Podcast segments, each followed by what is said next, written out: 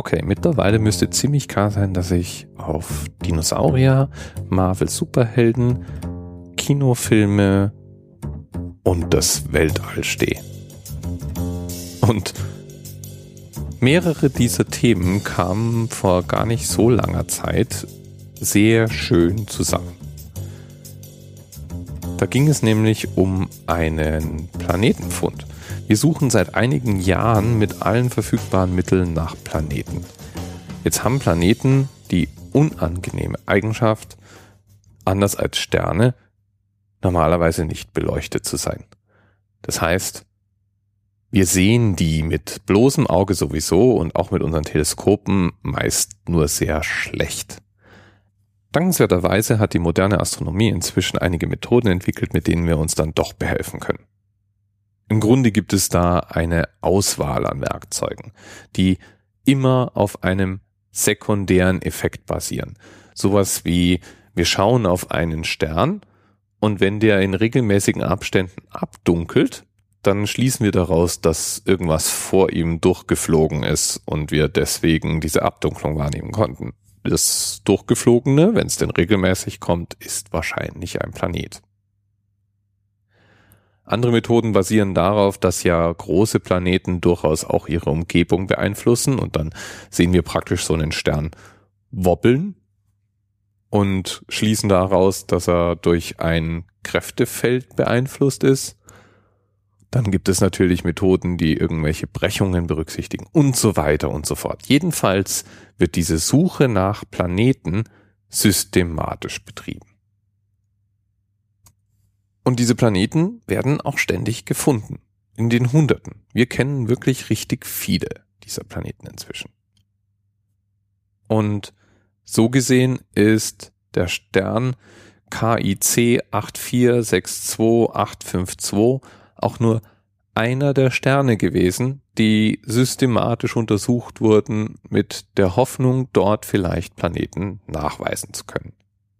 Und bei dieser Untersuchung hat dieser Stern eine ganze Reihe interessanter Eigenschaften gezeigt. Und die haben vor kurzem für Schlagzeilen gesorgt. Was war passiert? Der besagte Stern ist einer von vielen Sternen, die das Sternenteleskop Kepler aufs Korn nimmt.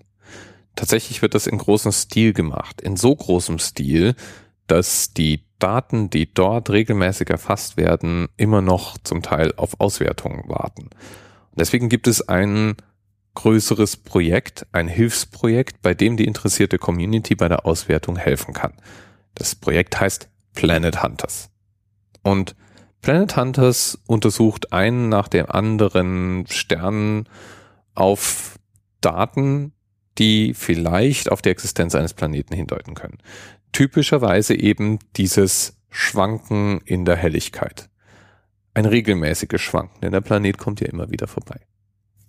Unser Stern nun, der zeigte eine Schwankung, aber eben keine regelmäßige, sondern eine unregelmäßige Schwankung. Da kann es natürlich eine Menge Gründe für geben. Also es könnte zum Beispiel ein veränderlicher Stern sein oder irgendwelche anderen Einflüssen unterliegen.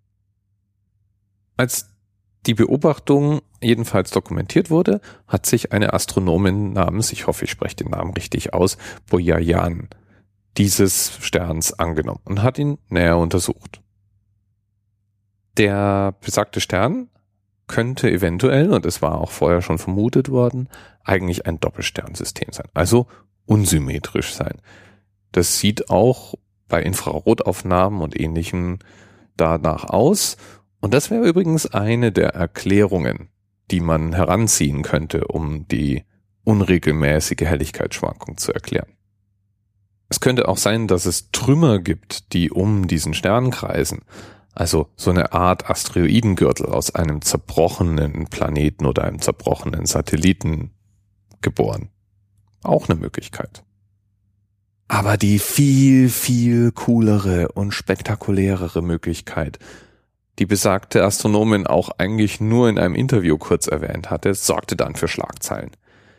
Es könnte nämlich auch so die Aussage sein, dass wir ein Beispiel für eine sogenannte Dyson-Sphäre entdeckt haben. Das ist etwas, das tatsächlich zu allerersten Mal in der Science Fiction erdacht worden war. Die Dyson Sphere ist eine Hypothese, eine hypothetische Megastruktur. Die Idee dahinter, wenn sich Zivilisationen entwickeln, brauchen die je nach Entwicklungs- und technologischen Stand immer mehr Energie. Und danach kann man sie in drei Kategorien einsortieren, nämlich in Kategorie Nummer eins Zivilisationen, die gerade mal die Energie ihrer direkten Umgebung und ihres Planeten ernten können.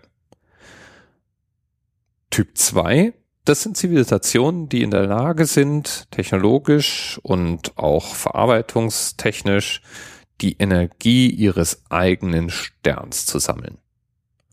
Und Typ 3 wäre dann dasselbe, nur größer, nämlich jetzt wird die Energie einer kompletten Galaxie gemolken. Und eine Typ 4 wird irgendwie gar nicht mehr angedacht. Warum auch immer. Jedenfalls Typ 2, nämlich das Abernten der Energie eines Heimatsterns, das wird als Dyson-Sphäre beschrieben.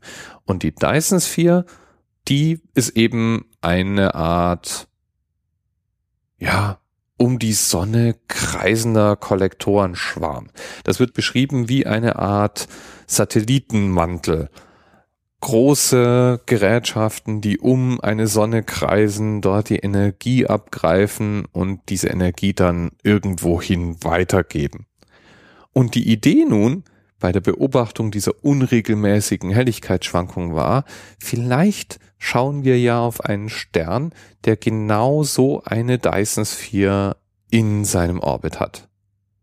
Und haben damit zum ersten Mal den Beweis erbracht, dass es da draußen andere Zivilisationen, sogar Zivilisationen mit unglaublichen technologischen Möglichkeiten gibt. Die Schwierigkeit nun ist, für diese Schwankungen gibt es eine ganze Reihe anderer möglicher Erklärungen und jede von denen ist mindestens genauso plausibel, wenn nicht plausibler. Das war natürlich den Medien völlig schnuppe. Oder der auf Facebook sehr beliebten Webseite I fucking love science. Oder natürlich ganz generell dem Internet so allgemein.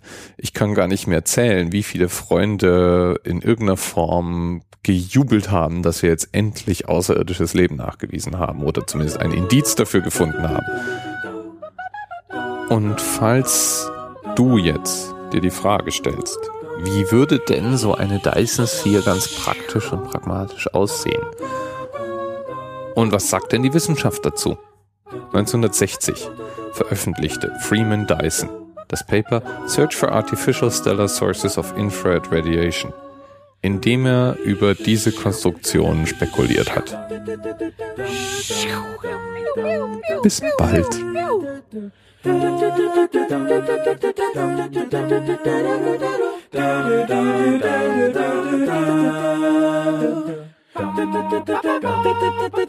dum dum dum